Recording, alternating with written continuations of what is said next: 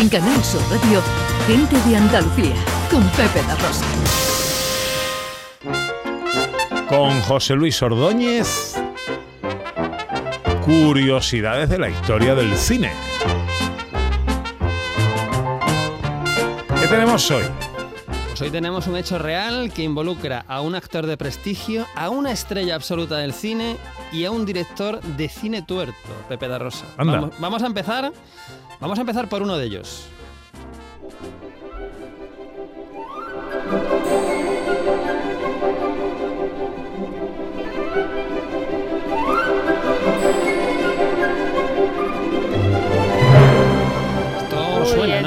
Hombre, Esto es de té. suena, ¿no? ET. Vale, esto es ET, donde en ET teníamos a una actriz infantil maravillosa que era Sí. Drew Barrymore. Así es. La Pero- está liando parda ahora. Pero no vamos a hablar con- de Drew Barrymore, vamos a hablar no de su padre, no del padre de Drew Barrymore, sino del abuelo de Drew Barrymore, que era John Barrymore. ¿Y quién era John Barrymore?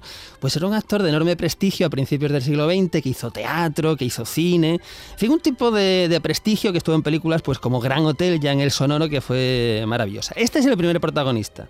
Vámonos con el otro Well, I protagonista. hope you do. Do you know that you've haunted me ever since that time I met you at Monroe? Haunted, sir? Yes. I've cursed you regularly. Every time I tried to think of that confounded song. What was the name of it? Oh, uh, Gary Owen? No Gary le Owen. identifico la voz. Este es Errol Flynn Te iba a decir, te iba a decir Errol lo tenía Flynn. aquí, digo, este- me suena a Errol Flynn, pero en una escena de Murieron con las botas puestas antes de que canten esta canción. To pursue and change our country story. Our hearts so stout have got us fame, for soon 'tis known from whence we came. Wherever we go, they dread the name of Tenemos a Owen. Flynn y tenemos al director de esta película, que es Raúl Walsh, y que es un director que perdió el ojo en un accidente de tráfico en los años 20, un director tuerto, ¿verdad? Que son los tres protagonistas de esta historia. John Barrymore, Errol Flynn, Raúl Walsh, todos muy amigos, muy amigos de la fiesta, muy amigos de beber y protagonistas de esta historia. Ahora, la pregunta es, ¿cuándo tiene lugar esta anécdota real que voy a contar? Pues aquí va una pista. You must remember this. ¿De qué año estamos hablando? O sea, ¿Sabéis? esto en 1900... ¿qué- qué? 40 y, 40 y 50? No. 42, 42. 42. Año 1942. ¿Y qué es lo que sucede? Pues vamos a contar lo que sucede en el año 1942. En el año 1942 muere John Barrymore tras una enfermedad larga derivada de su alcoholismo. Deja atrás la familia, a los amigos y amigos como Raúl Walsh y como Errol Flynn. Entonces todos acuden a la funeraria, unos vienen, otros se van, unos vienen, otros se van. Y Errol Flynn al final decide retirarse, triste porque no ha tenido tiempo de tomarse una última copa con su viejo amigo John Barrymore. Se queda solo Raúl Walsh, completamente solo allí que bebe y bebe, triste, pensando en que Errol Flynn no ha podido tomarse la última copa con John Barrymore. Recordemos, Raúl Walsh es un tipo que lleva un parche en el ojo y como tipo que lleva un parche en el ojo tiene una idea muy pirata.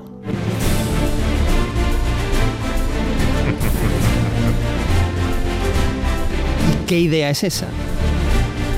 Pues llevarse el cuerpo de John Barrymore de madrugada a la mansión de Errol Flynn para que los tres puedan tomarse juntos No una última copa. Dicho y hecho, con la ayuda de un amigo, Raúl Wall se lleva el cuerpo de John Barrymore de la funeraria a la mansión de Errol Flynn Guau. Y con la complicidad del mayordomo de Errol Flynn, eh, introducen a John Barrymore en su salón, eh, lo ponen en el mejor sillón, le ponen en una mano una copa, en otra mano un puro encendido y esperan a que llegue y esperan a que llegue Errol Flynn que no ha llegado todavía a su casa, ¿vale? Están esperando, esperando y llega Errol Flynn. Os podéis imaginar que su grito todavía se escucha. Errol Flynn no sabía nada. No sabía nada, claro, Errol Flynn no sabía nada. Eh, Madre mía. entonces, bueno, eh, sale huyendo del susto, despavorido, ¿no? Eh, bueno, después vuelve y tal, igual. ¿Qué sucede? Que Raúl Walsh tiene que devolver el cuerpo porque es tarde, no quiere problemas, lo va a llevar, lo, lo- lo lleva de nuevo a la, a la funeraria, pero ahora descubre que está el dueño de la funeraria allí, Totalmente rojo, irritado, enfurecido. Les pregunta que qué han hecho, por Dios, con el cuerpo de John Barrymore. Raúl Walsh ya se ve en la cárcel y le dice, hombre, entonces le responde que bueno, nada, llevarlo a la mansión de Rolf Flynn para que se tomara una última copa, ¿no? Entonces el dueño de la funeraria lo mira, a punto de explotar súper serio, le dice, le dice que deberían haberle avisado porque si iba a la mansión del señor Flynn, le hubiera puesto al señor John Barrymore su mejor traje.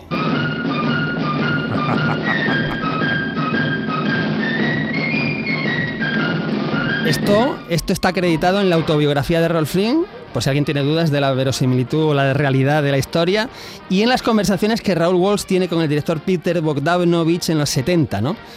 De todas formas, sea verdad o sea mentira, es una historia tan buena que, como se decía en El hombre que mató a Liberty Balance de John Ford, ante la historia y la leyenda, imprime siempre la leyenda.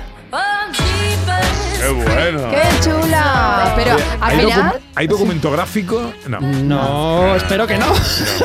oye, y al final, ¿Errol Flynn se quedó lo suficiente para tomarse la Sí, copa? sí, sí, sí, ¿no? sí, sí, se la sí. pudieron Sí, sí, tomar. porque vale, eso vale, lo vale. cuenta Rolf Flynn en su autobiografía y después tal, pero Después pasa de que sufrir un microinfarto. después de sufrir un, un micro o macroinfarto, pues sí, sí, sí.